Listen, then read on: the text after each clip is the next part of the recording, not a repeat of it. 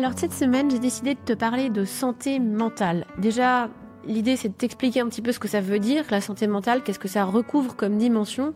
Et surtout, j'ai envie de te partager des outils concrets, faciles à intégrer dans ton quotidien et qui vont vraiment être efficaces.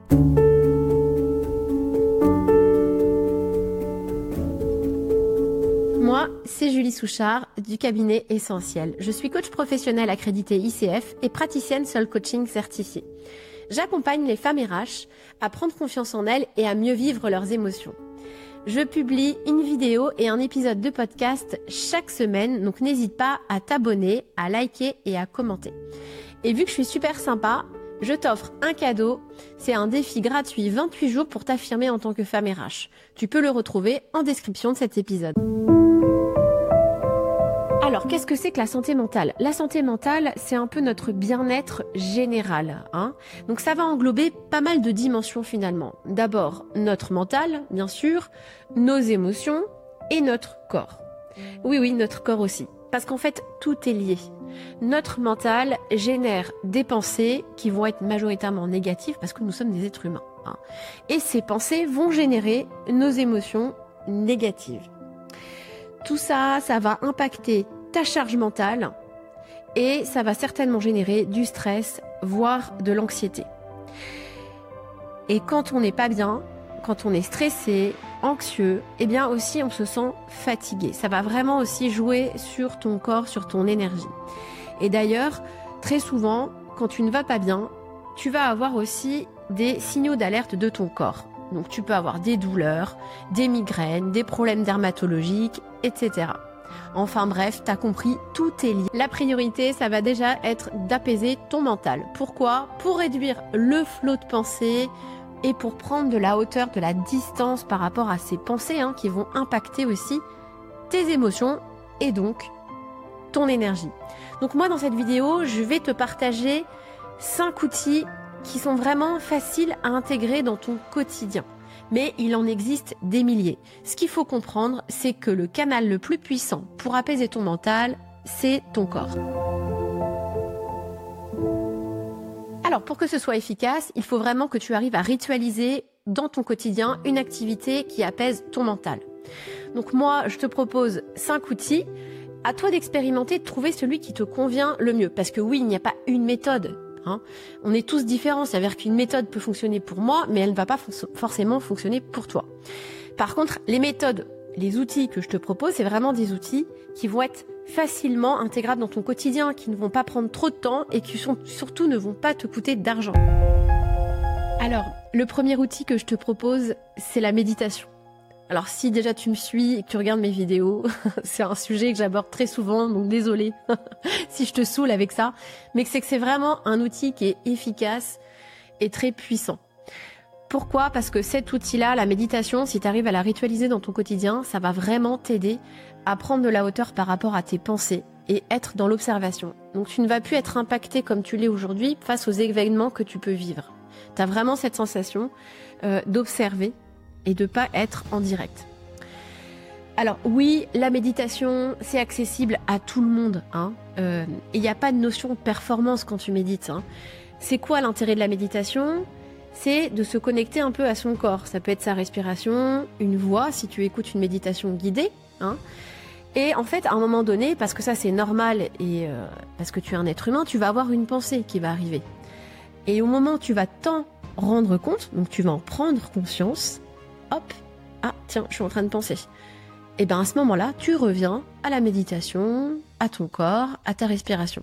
Et c'est tout l'objectif de la méditation et de cet exercice.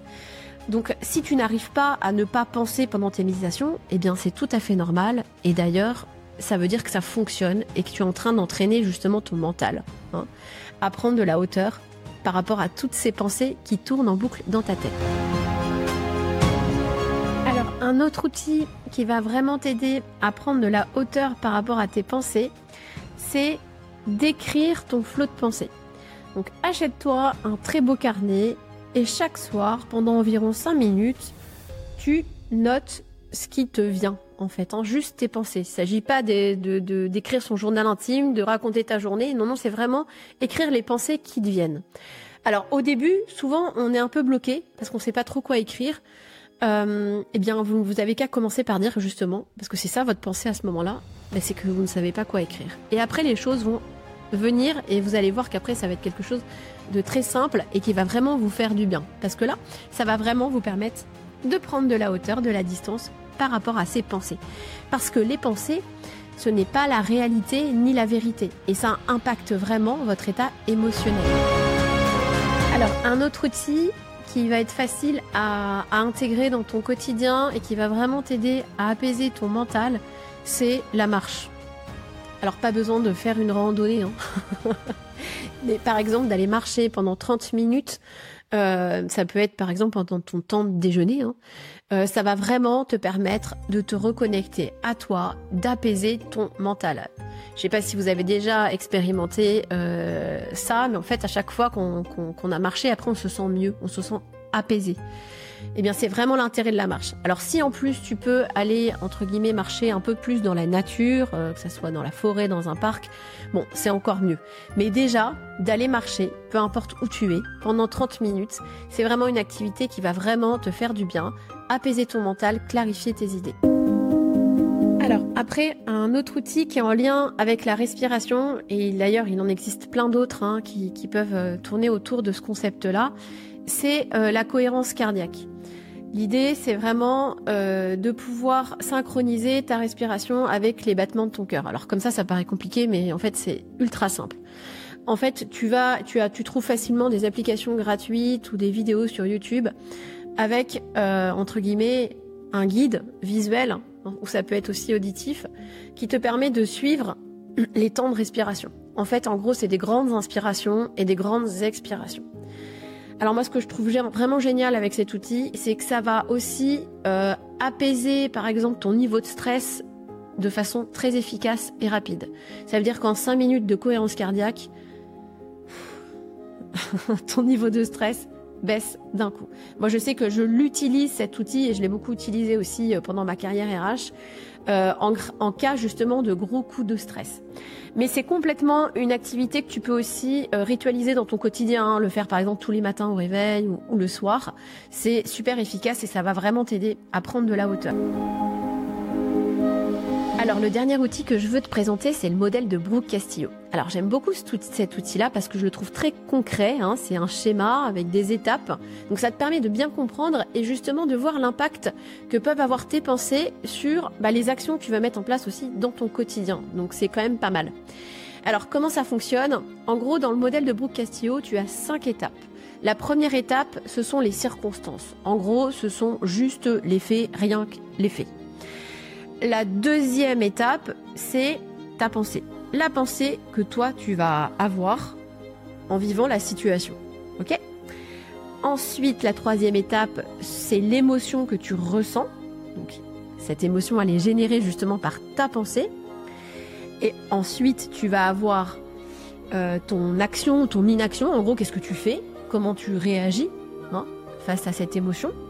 Et enfin, la dernière étape, la cinquième étape, c'est le résultat. En gros, qu'est-ce qui se passe?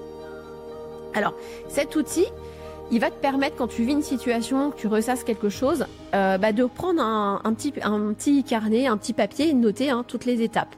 Et ce qui est intéressant, c'est que tu vas pouvoir essayer de modifier la pensée que tu as eue. Alors d'abord l'identifier et après la modifier pour avoir une pensée, entre guillemets, plus neutre, qui va te permettre d'avoir une émotion plus neutre et derrière qui va vraiment pouvoir euh, impacter le résultat.